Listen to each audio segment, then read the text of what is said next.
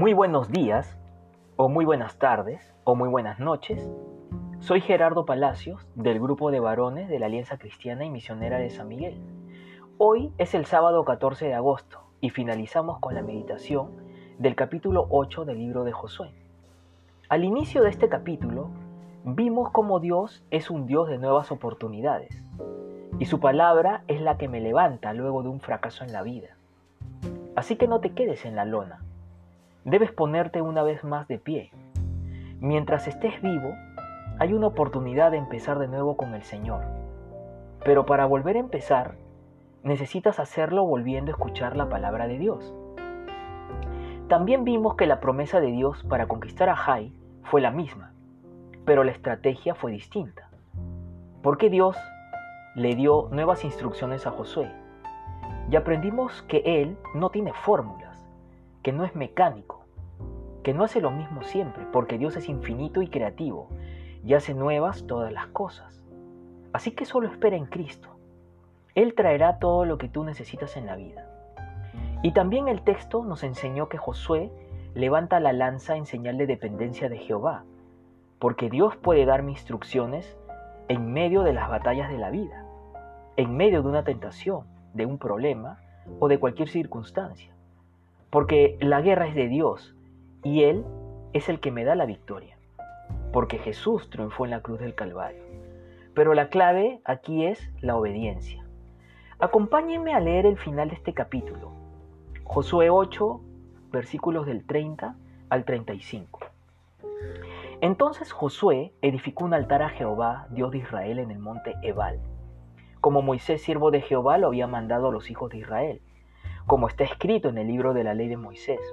Un altar de piedras enteras sobre las cuales nadie alzó hierro, y ofrecieron sobre él holocaustos a Jehová y sacrificaron ofrendas de paz. Necesitamos entender que si somos de Cristo, tenemos que vivir en el Espíritu. El altar simboliza una nueva consagración. Para Josué significó un alto, luego de una gran lucha. Y eso necesitamos muchas veces en la vida. Hacer un alto y volverte a consagrar a Dios. ¿Cómo están tus tiempos a solas con el Señor? ¿Cuánto tiempo inviertes en la oración?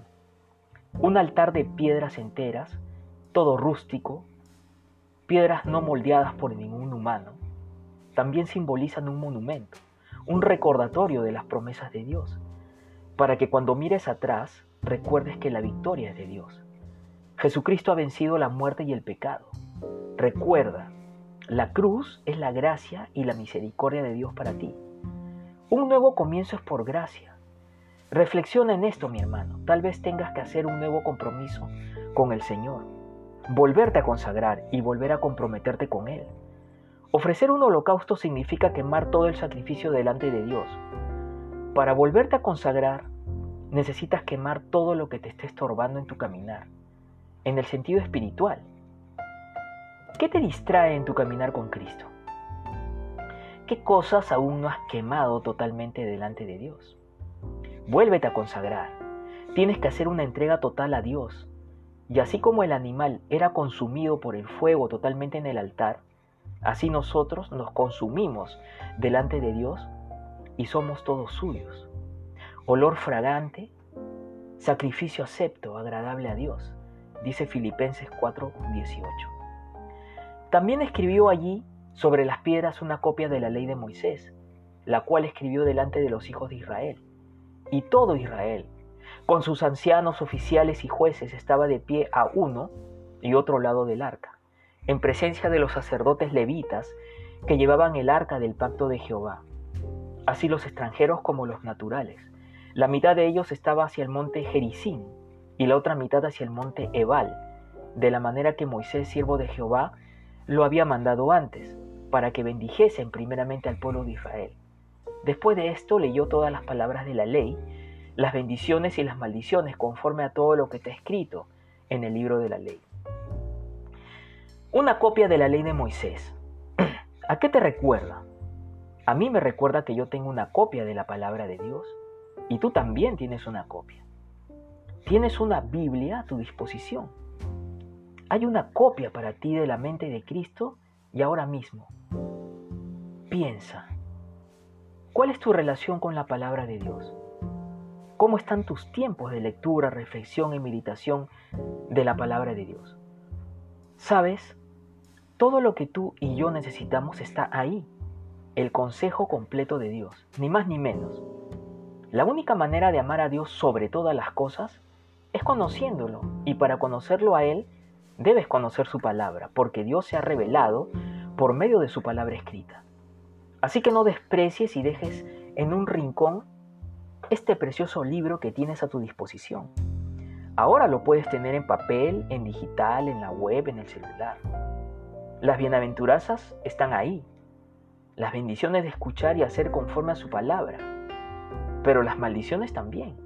Las alertas de Dios para que no desobedezcas y te perjudiques a ti mismo. Dios no quiere que sufras por malas elecciones en la vida. Jesús dijo que en este mundo tendremos aflicción, pero asegúrate que este sufrimiento sea por ser obediente a los mandamientos, no por ser un rebelde. En cualquier otro lugar del mundo hay personas que saltarían de alegría por tener una copia de esta Biblia en sus manos. Así que, por favor, no menosprecies el regalo de Dios para ti, mi hermano, hermana, amigo y amiga.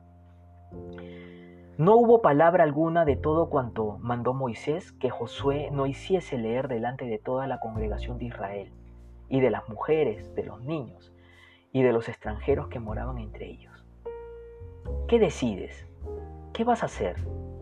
¿Decides el camino de la obediencia o el camino de la desobediencia? Necesitas una copia de su palabra en tu corazón.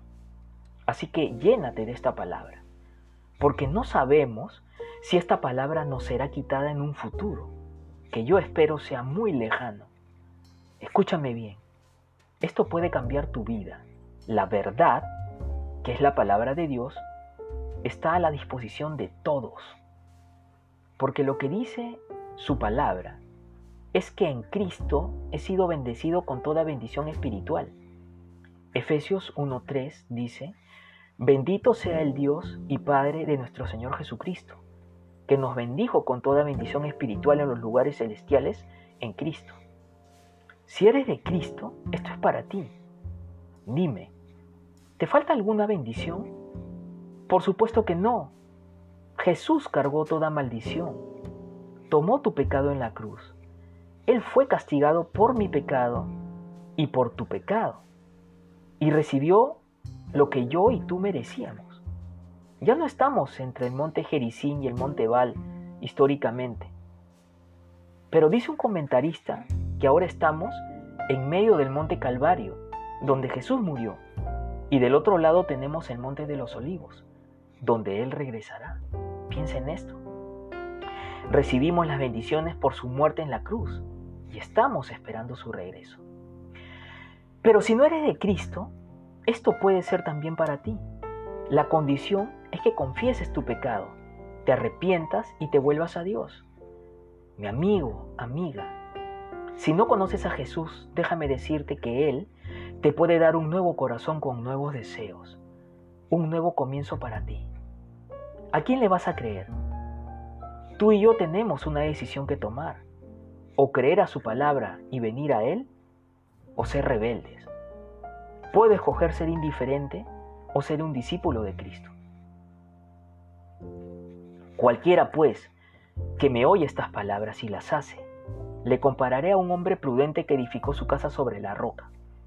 Descendió lluvia y vinieron ríos y soplaron vientos y golpearon contra aquella casa y no cayó, porque estaba fundada sobre la roca. Pero cualquiera que me oye estas palabras y no las hace, le compararé a un hombre insensato que edificó su casa sobre la arena, y descendió lluvia, y vinieron ríos, y soplaron vientos, y dieron con ímpetu contra aquella casa, y cayó, y fue grande su ruina. Mateo 7, 24 y 27. Terminemos con una oración. Señor Jesús, gracias por esta palabra. Hazme mirar a la cruz y pon una copia de tu palabra en mi corazón. Enséñame a vivir. Quiero ser obediente y tener una vida plena y abundante. Se despide Gerardo Palacios. Que Dios te bendiga ricamente y hasta una próxima meditación.